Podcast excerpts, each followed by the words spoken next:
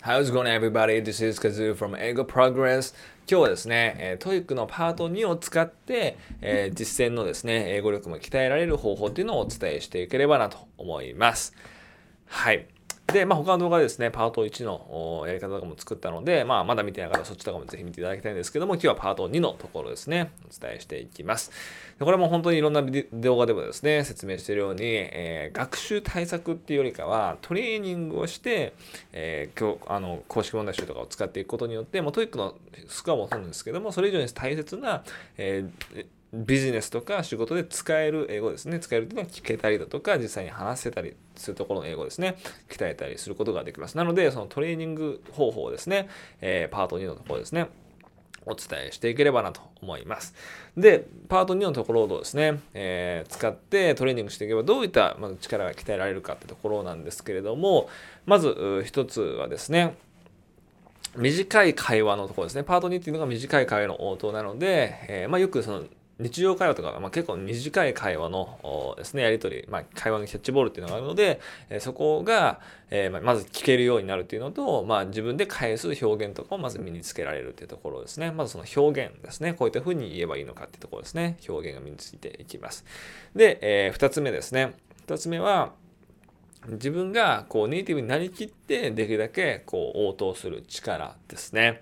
で、やっぱり、やっぱりあの英語を伸ばす本当に最大の秘訣はネイティブの表現をそのまま真似するっていうことなのででできるだけネイティブになりきって言う練習をするっていうですね力も鍛えることができます。で3つ目は、え音声を聞く力も鍛えることができるっていうところですね。やっぱりこうリスニングパートのところなのでしっかりですね、えリスニングの練習をしてうまくしていけば、えリスニングパート2のところですねほんと25もあれば23点ぐらいやっぱ取れるようになりますし、まもちろん25点もですね全然可能なんですけどもそれよりもやっぱりこう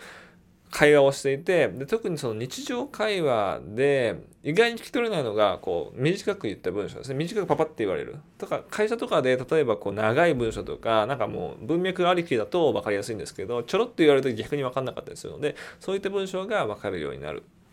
ってところですね、聞けるようになるってところもですね、鍛えていくことができます。そういった力をですね、鍛えるトレーニング方法をですね、じゃあ実際に見ていきたいなと思います。はい。で、まずですね、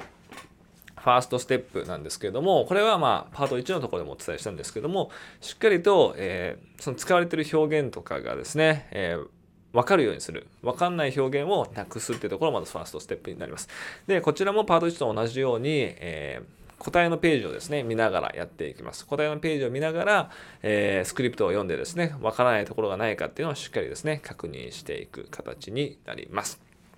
で、ここのところですね、えー、確認した上で、えー、まずは表現とかをしっかり仕入れるってところですね。で、ノートとかに書く必要があれば、ノートに書いたりだとか、えー、参考書に付け加える必要があれば、単語帳とかですね、付け加える必要があれば付け加えるっていう形ですね。まずファーストステップでわからない表現をなくす。で、セカンドステップですね。で、ここのパート2の特徴っていうのは、会話ですね。で、できるだけそのシチュエーションっていうのが、できるだけこう、イメージで、できるだけなりきっていうことができれば、実践でもやっぱり使える。実際に自分が使えるっていうところにはつながってくるので、音読をまずしていただくんですけれども、自分が本当に、え答えてるとか、自分が本当に質問してる。で、できるだけイメージですね、あの状況も意識して、例えば会議室の話であれば、会議室のイメージをするとか例えば日常会話の話明日の予定を聞いてるんであれば友達とか、えー、知り合いの人に、えー、聞いてるようなイメージで練習していくっていうような形ですね。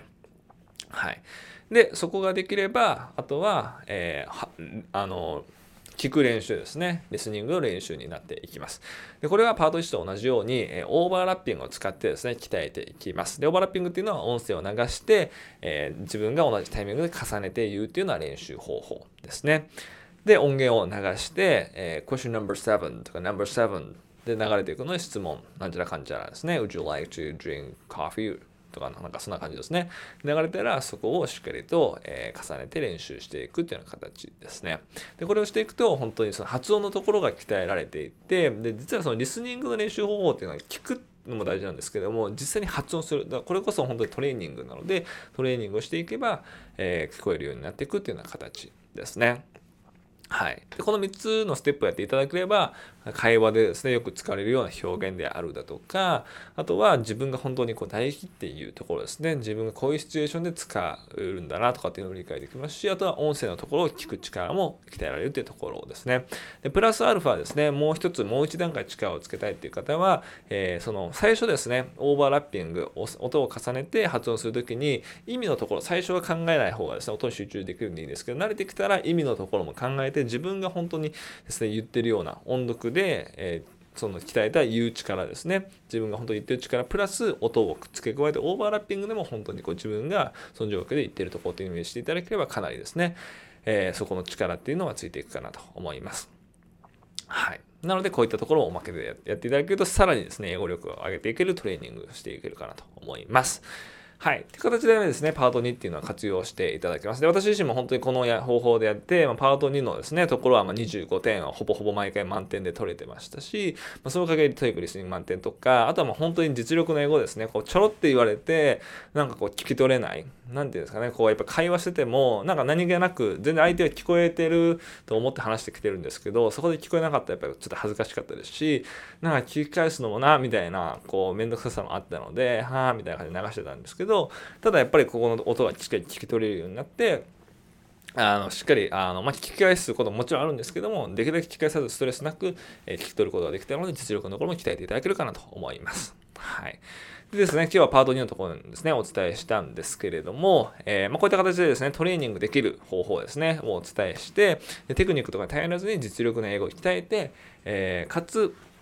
TOEIC のスコアも比例させてあげていくみたいなところですね、お伝えしています。あとですね、えー、これ見てる方でですね、えっと、ということで学習メニューですね、トレーニング、まあ、ベースなんですけど、学習メニュー、このパート1とかパート2とかの、まあ、一個一個の学習法とお伝えしてるんですけど、どういった学習メニューを組んでいけば、えー、まあ、 TOEIC 700、800を超えて実力の英語もつけられるのかってところですね。学習メニューというのを準備しています。で、こちらは本当に私が今までですね、英語コーチが何百人教えてきた